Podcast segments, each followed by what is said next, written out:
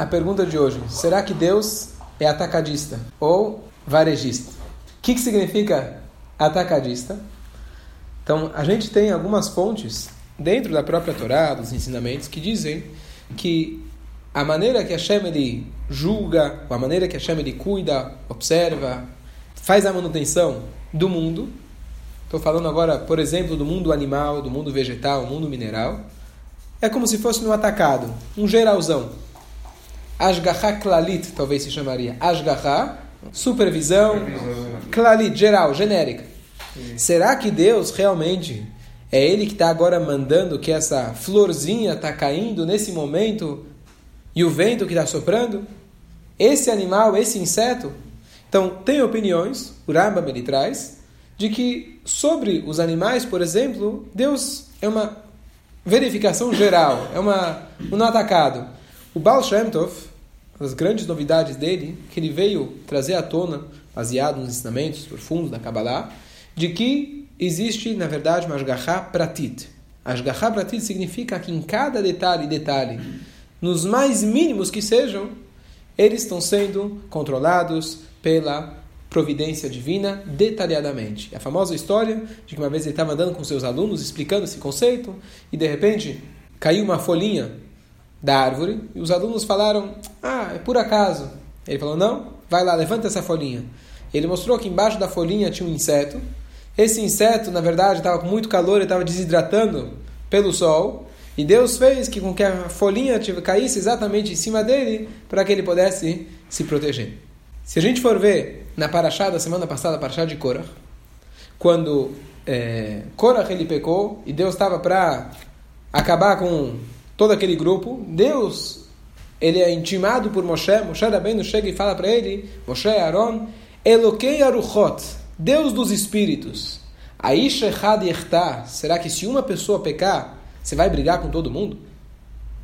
Estava se referindo, Deus, você sabe exatamente quem pecou quem não pecou. Se fosse um rei de carne e osso, ele vê que uma turma fez bagunça, né? professor na classe, pessoal bagunçou, você não sabe quem fez, quem não fez, você dá um castigo geral e terminou. Mas você achando que sabe cada um, você sabe quem fez, quem não fez, castigue só aquele que fez.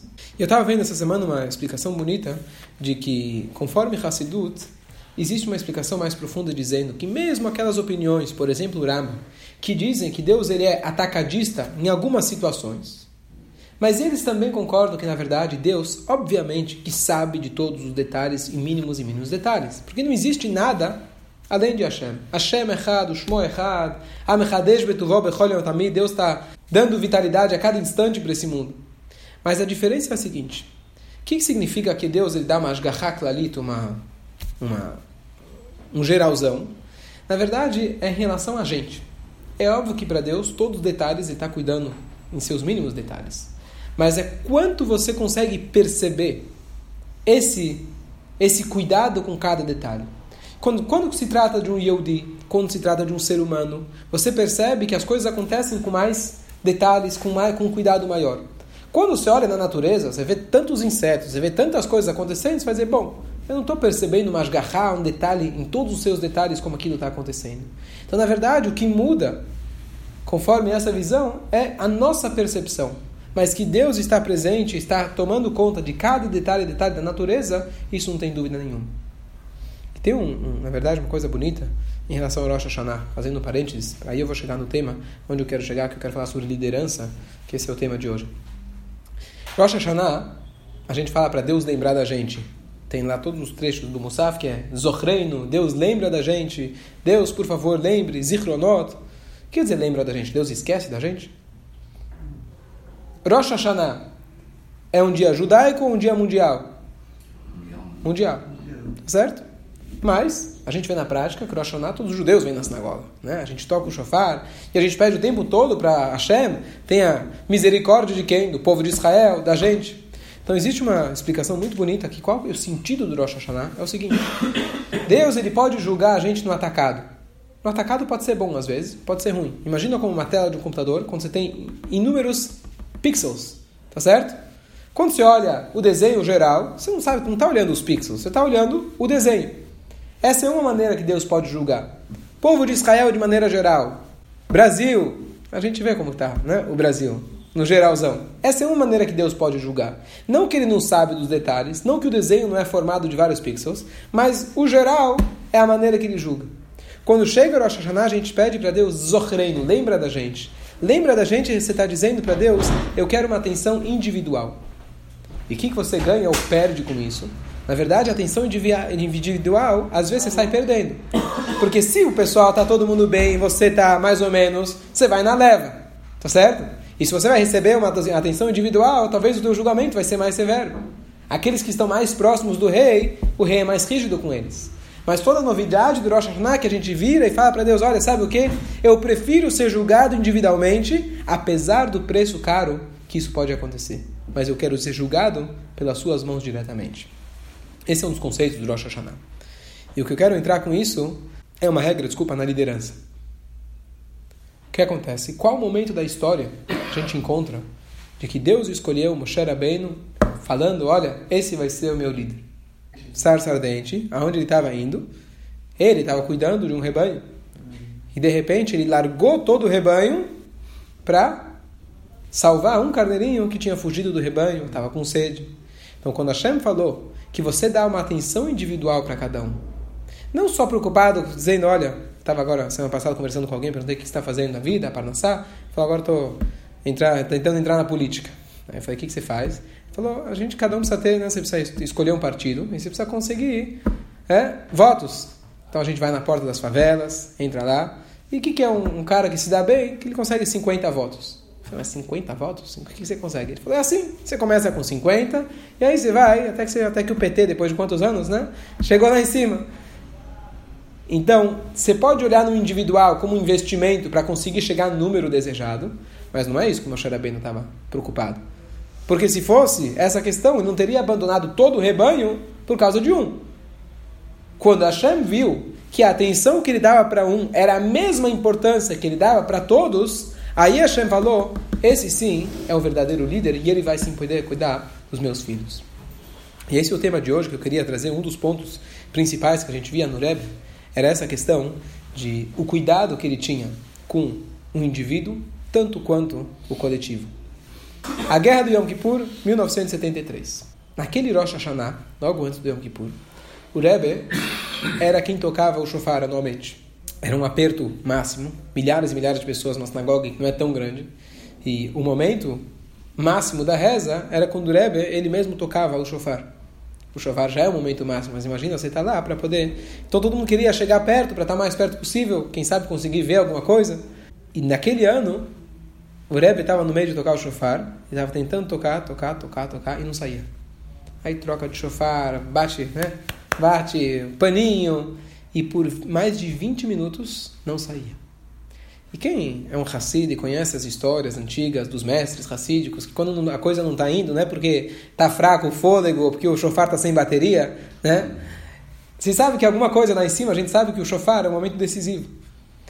Então, se sabia que alguma coisa pesada estava acontecendo. Se o chofar não sabia, com certeza eles precisavam fortificar as rezas. Então, nesse momento, ficou muito tenso, todo mundo pensando o que eu posso fazer, que eu posso melhorar, teirim é, pensando. E depois de 20 minutos, pouco mais, o Rebbe conseguiu tocar e foi uma coisa incrível, um toque fantástico. Tá bom? O que acontece é que logo depois estourou a guerra do Yom Kippur, poucos dias depois, do Rosh Hashanah. E aí os Hassidim, todo mundo falou na hora, agora a gente entendeu. Quer dizer, a coisa estava brava lá em cima.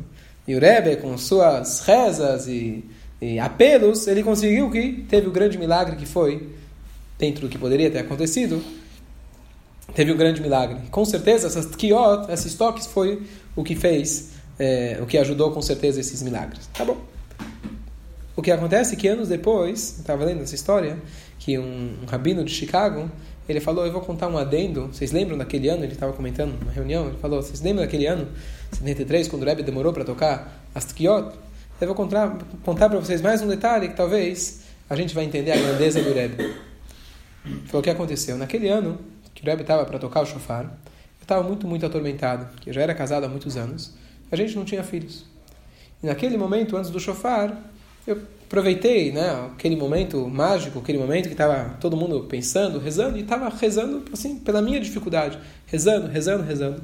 Até que em determinado momento, depois de 20 minutos, eu cheguei numa resolução, falei, tal mitzvah que eu não fazia ainda, que não cuidava tanto, eu fiz uma decisão. Tá bom? Aí, logo depois disso, o Rebbe tocou o shofar. Isso na minha cabeça. Tá bom. Nunca contei para ninguém essa história. Passou um ano, nove meses, sei lá, tive um filho. E um ano depois, eu passei no Rebbe para receber um dólar. E aí, quando eu passei na frente do Rebbe, com o meu filho, o Rebbe falou, esse é o filho que nasceu em mérito das tequiot? Então todo, imagina, todo mundo imagina, olha a grandeza do Rebbe, uma pessoa, um líder mundial, que está preocupado com Clar Israel, com uma guerra, povo de Israel, em Israel, que poderia, que o prejuízo que poderia ter causado para todos nós. É verdade. Mas a mesma preocupação ele tinha com um indivíduo que estava passando por uma dificuldade. E possivelmente os 20 minutos eram por isso. E 20 minutos de que ah, imagina o que isso significa. E essa, na verdade, é a grande novidade de um líder. O líder verdadeiro aquele que se preocupa com o detalhe, mas não só com o detalhe, ele, o, o que ele vai afetar no todo, mas o detalhe por si, individualmente, a atenção que você tem que dar para ele, porque se você não cuida de um, você não cuida de mil. Porque o mil ele é composto de um. E a atenção que ele dava para um era a mesma atenção que ele dava para mil, para milhares, o que for. E essa, na verdade, é a grandeza. As pessoas grandes, como se diz, pessoas grandes são aqueles que se preocupam com coisas pequenas. Tem uma passagem famosa, a história do próprio Rebbe. O Rebbe morou na França, né, estudou em Sorbonne, etc. Então ele tinha um, um shiur, uma aula que ele dava para um grupo de pessoas numa sinagoga que era distante é, da onde ele estava. Ele precisava pegar um trem, fazer uma viagem para chegar lá. E um belo dia estava chovendo bastante. E aí estava um dia chuvoso, ah, ninguém vai vir. E quem estava junto com o Rebbe falou: Olha, Rebbe, não sei se compensa, né? Não sei se vai. Não tinha um grupo de WhatsApp para confirmar quem vai e quem não vai. Você tem que ir na, né? na, confiança. na confiança. E o Rebbe falou: Não, eu vou. Estava chovendo, estava chovendo, não sei o quê. De todo aquele grupo só veio uma pessoa. E aquela pessoa se sentiu muito mal, né? Falou: Poxa, estou tirando o tempo do, do, do rabino, né? Estou tirando o tempo dele só para mim. E o Rebbe falou para ele, não lembro exatamente a frase, mas que um é igual a todos. Se eu vim até aqui para dar o shiur que seja para uma pessoa, já valeu tudo. Sempre que Lag Baomer caía no, no domingo, o Rebbe incentivou para fazer aqueles desfiles de Lag Baomer, qual que a gente fez aqui Pacaembu esse ano. As crianças desfilam com psukim de Torá, etc. E depois disso tem uma, tem uma parte das brincadeiras que eles vão lá, tem roda gigante, tem as, as brincadeiras que eles fazem. E, e, tinha uma pessoa que ele se ocupou bastante. Ele foi encarregado de todo aquele, de todo aquele evento. E é, quem faz um evento grande para milhares de pessoas sabe o quanto de trabalho isso leva. E ele uma vez foi comentar com o mulher e falou: Olha, tanto trabalho, tanta coisa, mas o que será que valeu tudo isso? Né? Aí o Rebbe comentou: Eu vou te falar uma coisa. Na roda gigante, aconteceu, na hora das brincadeiras, dos, dos, dos brinquedos, que uma hora a roda, a roda gigante parou. E tinha uma criança que justo parou lá em cima. O que, que acontece? A roda gigante para, vai que esse negócio, né? Ela começou a ficar com muito medo, e naquela hora, essa criança leu o Shema Israel. Só para isso, já valeu tudo. E essa visão do Rebbe é o que ele incentivou todos os seus alunos. Não, mas eu vou morar na Índia, vou morar no Katmandu, eu vou morar na China e não tem nenhum judeu, não tem nem minyan. Nós não abrimos mão de nenhuma pessoa, nem um Yehudi. E para um Yehudi, uma pessoa é igual ao mundo inteiro. Essa era a preocupação do Rebbe. Tua vida inteira, às vezes, você veio aqui para ajudar quem quer uma pessoa. E essa é a nossa missão. Então, às vezes, quando a gente fala, ah, tem um movimento rabado muito grande, então a gente pensa no global. Mas o global ele é composto de indivíduos e a preocupação que ele tinha com o indivíduo era tanto quanto o global e não era menos. Se a gente for olhar, voltar para Parashá da semana passada, Korach, ele fez uma rebelião contra quem? contra Moshe Rabbeinu. Então tem várias e várias explicações o que, que ele queria, mas uma delas, ele não compreendia o que é um Moshe Rabbeinu, o que é um líder. E o Midrash, a Gemara, a Gemara traz pra gente que foi, qual que, era, qual que era o argumento que ele usou. Então está escrito que ele fez dois truques. Ele pegou um talit todo pintado de azul, e ele falou aquela questão de que nós sabemos normalmente um fiozinho do talit, do tzitzit tinha que ser azul, tchelet. E aí ele falou, se o talit inteiro está pintado de azul, não me faz diferença se um fio é azul ou não. Essa foi o que ele, essa questão, esse teste que ele fez para Moshe Rabbeinu. Né? Moshe Rabbeinu falou sim que precisa. Ele falou, ah, tá vendo? Tá tudo errado. Se já tá tudo azul, não precisa. Um argumento um pouco assim, o que, que tem a ver isso? O que, que tem a ver? O segundo exemplo que ele trouxe, se uma casa está cheia de livros de Torá, será que eu preciso de mezuzá? O Sherabem falou que sim. Ele falou, por quê? Mezuzá só tem um pouquinho de, da Torá. Se eu tenho uma casa cheia de mezuzá, então não preciso da mezuzá. Olha o que, que ele está dizendo. Ele está colocando para Moshe Rabbeinu que o que importa é o atacado. Se a casa já está cheia, o detalhe não importa. Se o talit já está todo azul, o fiozinho não importa. O líder está mostrando, não. Justamente, o cuidado que você tem que ter é com o fiozinho é com a pequena mezuzá, que tem dois trechos da Torá, é com esse detalhe que a gente tem que se preocupar. Esse é o verdadeiro líder. Então, Korah estava desafiando a liderança e a resposta era justamente essa, que a verdadeira liderança é aquele que se preocupa com os detalhes. Aproveitando a Parashá, que justamente esse, esse tema da Parashá de Korah, que ele questionou a liderança, então eu comentei no Shabbat que teve alguns episódios que Hashem fez mostrando a posição de Moshe e de Aaron. Um episódio foi o fogo que consumiu. Um outro episódio foi o buraco que se abriu, a cratera que se abriu e engoliu o pessoal de Korah. Depois teve um terceiro episódio. O terceiro episódio foi das varas. Cada tribo tinha que trazer uma vara e colocou lá, e fincou a, a, a vara. E o que aconteceu no dia seguinte, a vara de Aaron, ela brotou amêndoas, cresceram amêndoas na, na vara de Aaron. A pergunta é, para quem é cabeça dura, você pode bater uma vez, duas ou três, vai dar no mesmo. Se ele é cabeça dura, não vai adiantar. E se não é cabeça dura, uma lição, uma lição é suficiente. Qual que é a diferença? Depois que Deus fez um milagre, fez outro milagre, agora você faz um terceiro milagre. O que, que, que você ganhou com isso? Será que agora as pessoas vão entender? Então a resposta é que os primeiros dois, o fogo e a que a terra engoliu, foi um castigo. Pessoal, cala a boca. Quem manda aqui sou eu, Moshe Rabbeinu, que é o líder, Aaron, e acabou. Tá bom, ok. Pessoal, vamos calar a boca, senão a gente vai vai ser engolido também. Entendi a mensagem. Mas tá bom. Ele é o líder porque Deus mandou, mas eu quero entender o que, que tem. O que, que tem de especial nessa liderança? Por que, que será que ele é o líder? Por que será que ele é o líder? Eu vou ter que aceitar porque assim Deus mandou, mas por quê? O que, que ele tem de diferente? E aí veio o terceiro milagre. O terceiro milagre diz o seguinte: uma vara é um mineral. Não, vegetal. A, a vara veio do vegetal veio do vegetal, veio de uma árvore, mas a partir do momento que você cortou, as raízes dela não crescem mais. É como se fosse um mineral. Tá certo? O que acontece?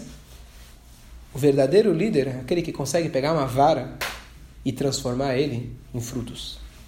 Esse é o verdadeiro líder. Então, se a gente for parar e analisar quem era Moshe Rabbeinu, quem é uma pessoa que tem o poder de liderança, é aquele que consegue pegar aquela pessoa que está sem vida, espiritualmente. Aquela pessoa que psicologicamente está morta. Não tem vontade, não tem prazer, não, não tem vontade de viver.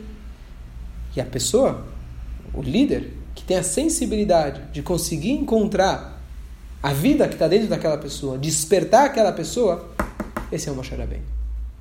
E aqui não faltam exemplos do Rebbe, de quantas vezes ele conseguiu tocar milhares e milhares de pessoas com a sua sensibilidade, com seus ensinamentos, com suas músicas, com a sua presença, com as suas brachot, onde realmente ele conseguiu, consegue até os dias de hoje, pessoas que voltam à vida justamente através dessa liderança. Então essa é a, mais uma mensagem dessa paraxá de realmente o que significa um líder verdadeiro. E agora, fazendo uma ligação com o Shiro da semana passada, a gente falou sobre o orgulho. Existe um orgulho que é o mais saudável, mais saudável de todos. Que a pessoa deve dizer sempre, Bishvili Nivrah Aulam. O mundo foi criado para mim. A pessoa deve dizer: O mundo foi criado para mim. Tudo que tem aqui que você está vendo foi criado só para mim. O que, que significa isso? Então, quando chega no momento de teste, momento de um desafio, pode dizer: Bom, sabe o que? Não vai mudar nada. Se eu não passar esse desafio, tem tanta gente fazendo coisa boa, tem tantas pessoas boas no mundo. Se é para acontecer, vai acontecer. Se não é para acontecer, não é a minha atitude que vai fazer alguma diferença. Então, por isso, vem a, a frase diz: a pessoa tem que dizer que tudo que foi criado o mundo inteiro, o universo inteiro foi criado para esse momento, esperando a minha decisão. Para qual lado que eu vou? E esse é o ponto, na verdade, que a gente tem que tirar daqui. Da mesma maneira que Hashem, ele julga o mundo, não é no coletivo. Ele toma cuidado com cada detalhe. Da mesma maneira que um líder, ele é aquele que sabe realmente encontrar o detalhe e o indivíduo. Nós, nosso dia a dia, quando chega um desafio, a gente também tem que saber que esse pequeno desafio, ou grande desafio, um pequeno momento na minha vida, que seja tudo foi feito para esse momento. A gente não pode desprezar o pequeno detalhe. Naquela hora do desafio, a gente tem que falar, Bishvirin Ivraolam, o mundo foi criado para mim. Então, com esse tipo de pensamento, a gente consegue, consegue enfrentar os desafios. E para concluir, quando Mashiach chegar, a grande novidade de Mashiach em relação a outros reis do povo de Israel que trouxeram a paz, pega, por exemplo, Shlomo Amelech ou Moshe Rabbeinu quando tirou o povo do Egito, no Egito ficaram muita gente para trás. Está escrito em relação a Mashiach, Beatem tuduktu echad echad. Mashiach ele vai vir na porta de cada um e um por um ele vai pegar pela mão e falar: Vem comigo. Aquele cara que está escondido, às vezes pode estar até em Genópolis, o cara que não vem na sinagoga, não quer saber, não vai nem no Yom Kippur. Mashiach vai chegar lá: Senhor, vem, let's go, vamos embora, cum, vamos para Israel. A preocupação, a preocupação com o indivíduo, isso também vai se expressar quando Mashiach chegar. Não vai ter uma pessoa que vai ficar de fora. O Rebbe nunca abriu mão sequer de um indivíduo. Ele investiu uma vida inteira, investiu todos os recursos possíveis para que seja que um Yehudi pudesse fazer sequer uma mitzvah uma única vez. Esse é o pensamento que a gente tem que ter. Talvez essa é uma das lições mais importantes que a gente pode tirar do dia de hoje. A preocupação com os detalhes do nosso dia a dia, a preocupação com o indivíduo. Assim, um a um, a gente consegue, se Deus quiser, trazer Mashiach em breve.